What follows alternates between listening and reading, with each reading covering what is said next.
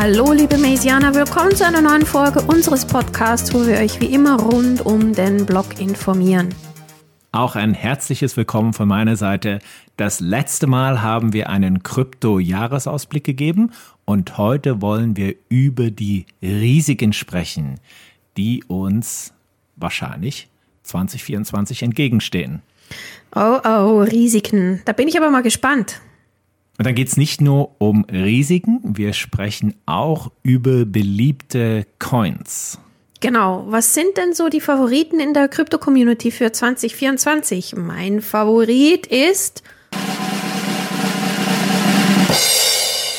schon mal Ripple, aber mehr sage ich nicht dazu. Aber ist Ripple mit unter den Top-Favoriten? Wir werden es gleich sehen. Das hoffe ich doch, aber vorher, wie immer, ab zu dir in den Newsroom, Seba.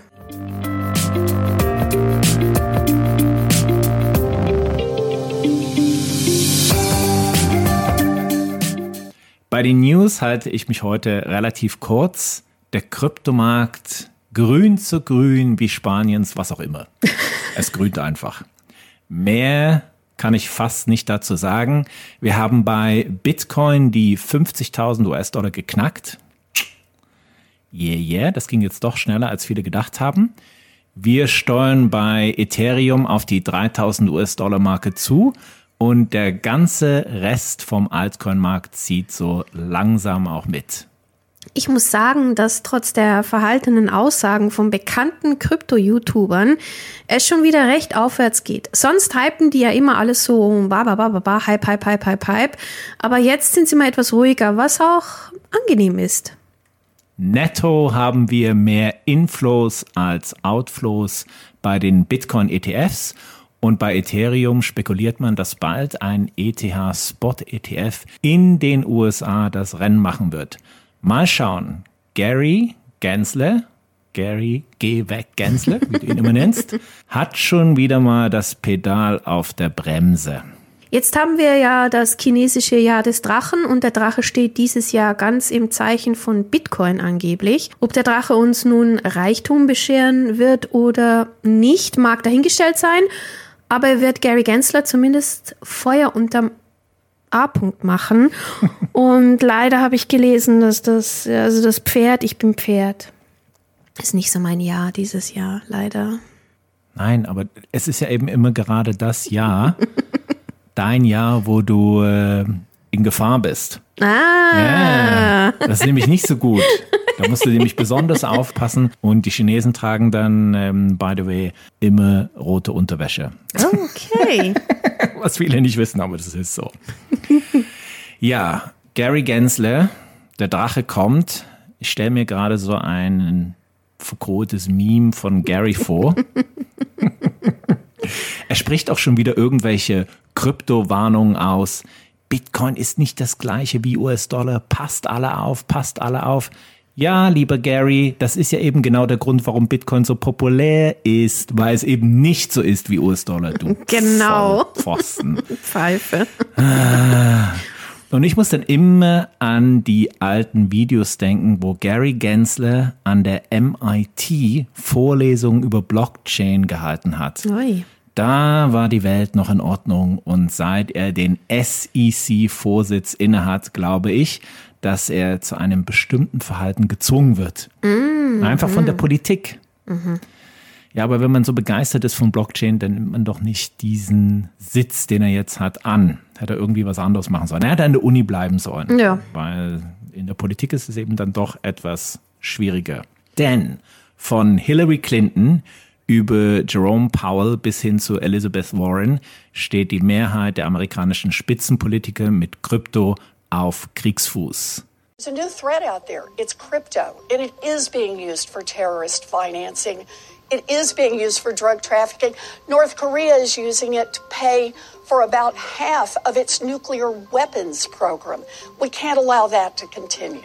Ja, das waren dann die News.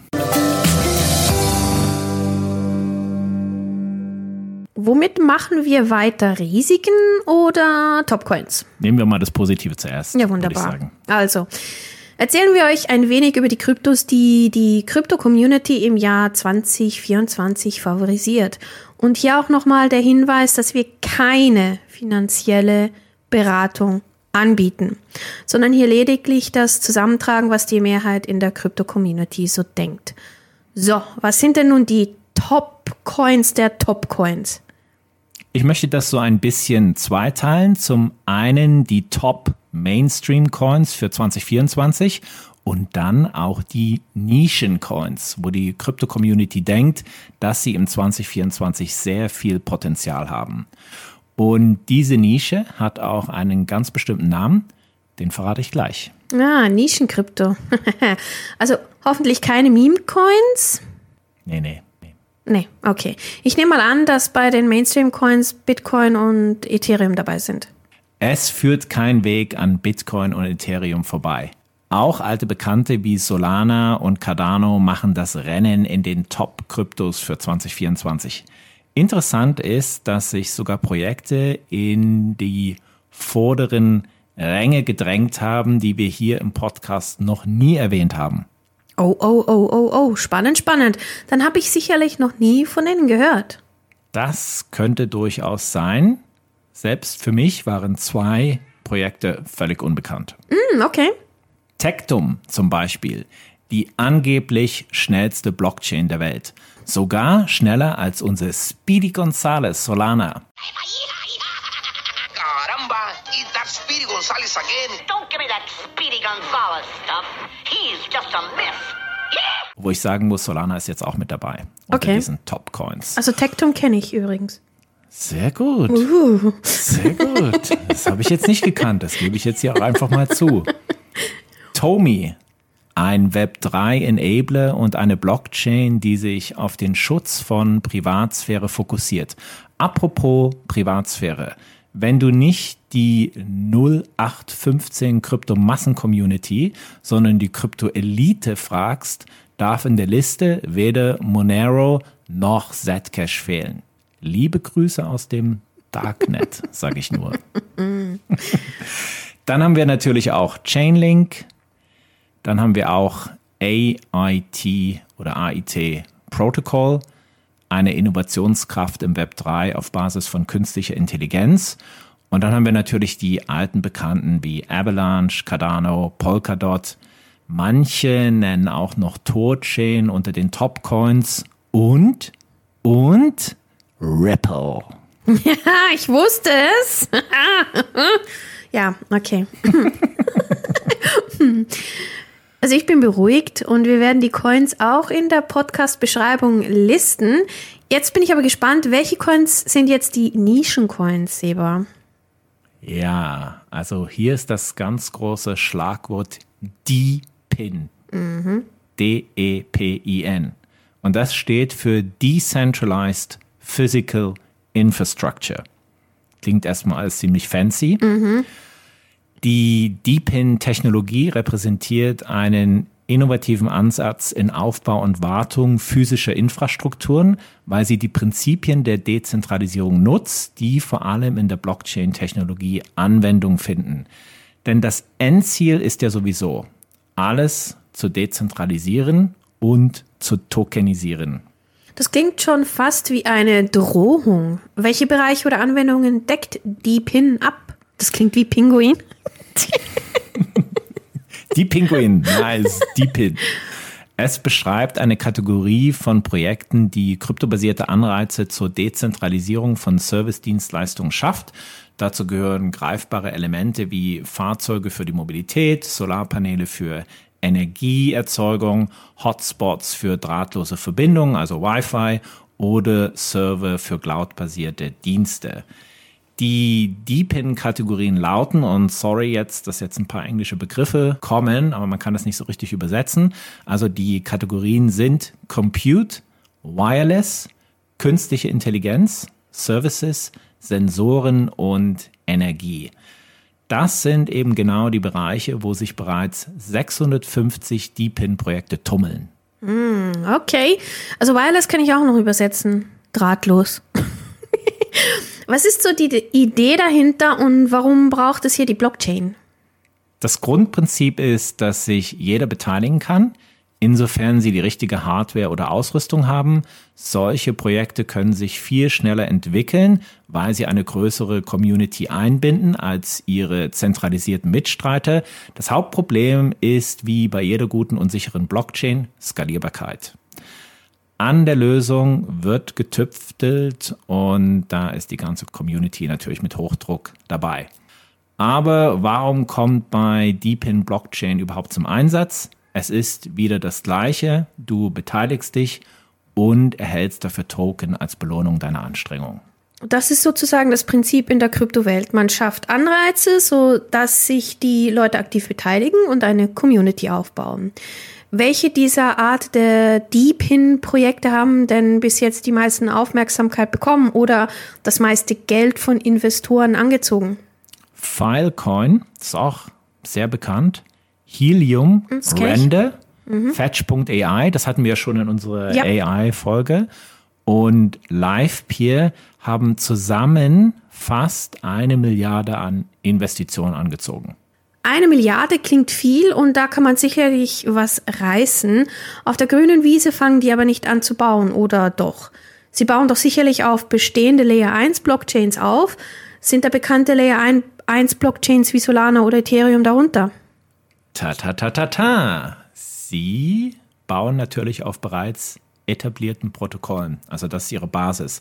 Und es sind eben genau die zwei, also Solana und Ethereum, die hier das Rennen machen. Aber auch weniger bekannte spielen eine Rolle, so wie IOTEX, womit sogar das US-amerikanische Militär experimentiert hat, oder Peak, welches noch nicht mal richtig lanciert ist und bei den Layer 2 sind es Caldera und Eclipse, weil sie unheimlich viel Flexibilität bieten. Okay, also letztendlich profitieren die besagten Layer 1 und Layer 2 Blockchains oder auch andere von der Adoption und von der Entwicklung von DePIN-Projekten. Jetzt fragen sich natürlich immer viele, was ist denn eigentlich der Nutzen? Bringen die DePIN-Projekte etwas Anwendbares? Die meisten Deepin-Projekte werden nicht durch Spekulation, sondern wirklich durch ihre Utility angetrieben. Oft ist es ja in der Kryptowelt so, dass alles reine Spekulation ist. Aber hier geht es wirklich um die Utility oder um die Anwendung, weil es einfach einen praktischen Anwendungsfall gibt.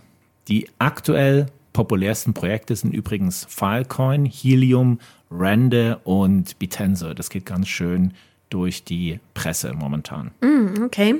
Wenn man jetzt mal eines dieser Projekte herauspickt, woran arbeiten die und kommen sie schon wirklich im echten Leben zum Einsatz?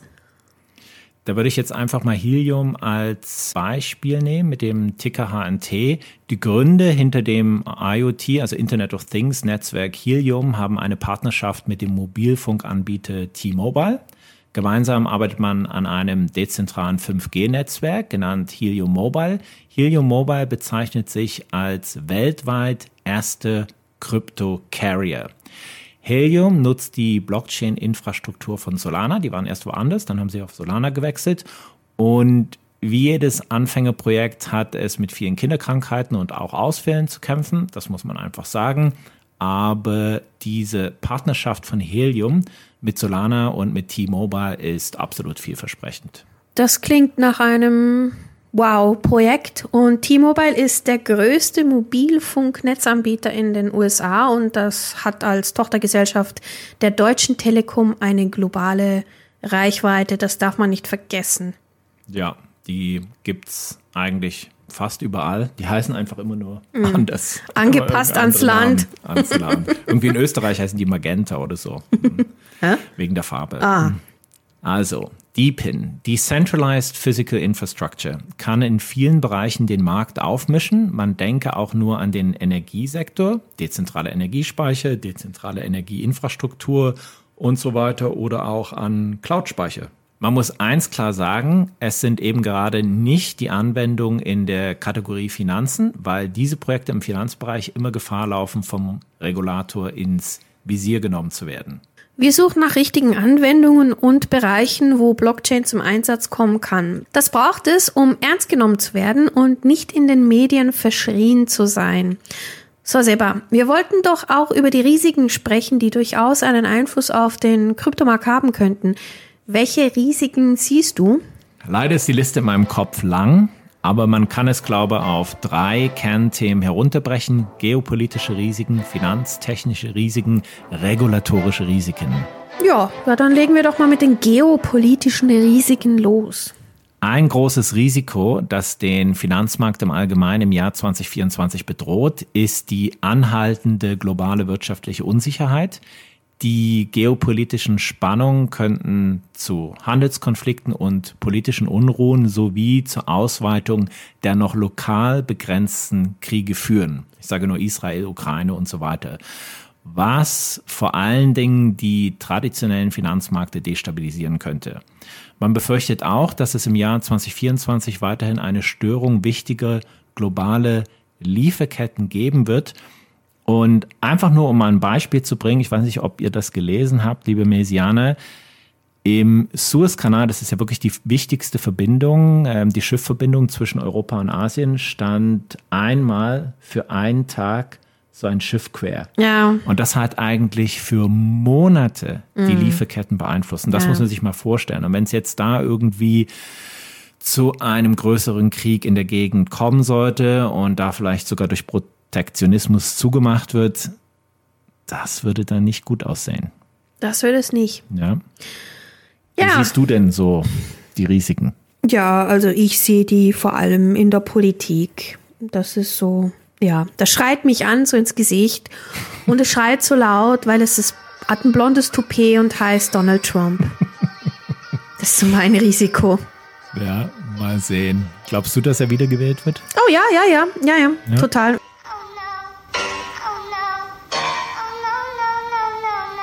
Ich, äh, der gewinnt ja alles gerade im Moment und es würde mich echt nicht wundern, wenn er wieder gewählt wird und dann das Chaos äh, weitergeht. Was ich aber ganz geil fand, war, dass Putin so meinte, so, ja, so, ich finde den beiden eigentlich besser.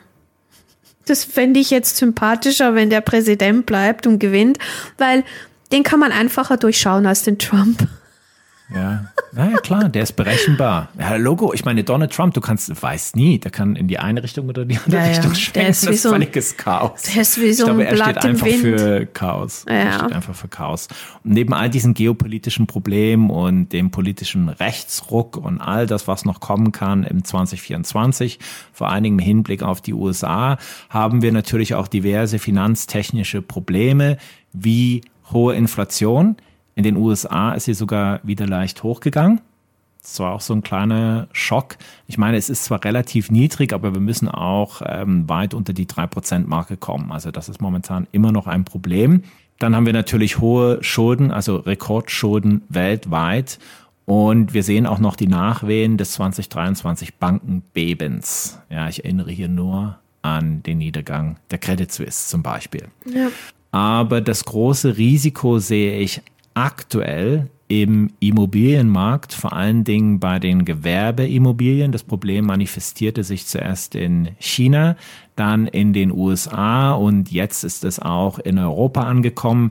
Die Pleite der Signa Gruppe und die kürzlichen Warnungen der Deutschen Pfandbriefbank zeugen von einer extrem großen Unsicherheit da könnte die Bombe in 2024 durchaus noch platzen. Ja, und wenn es so weitergeht mit China, ähm, sehe ich da auch noch das Problem, weil China kauft ja die Schulden von den USA nicht mehr.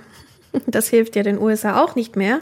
Das sehe ich noch. Und ja, grundsätzlich der Immobilientraum ist im Moment am Platzen und die Wellen schlagen global.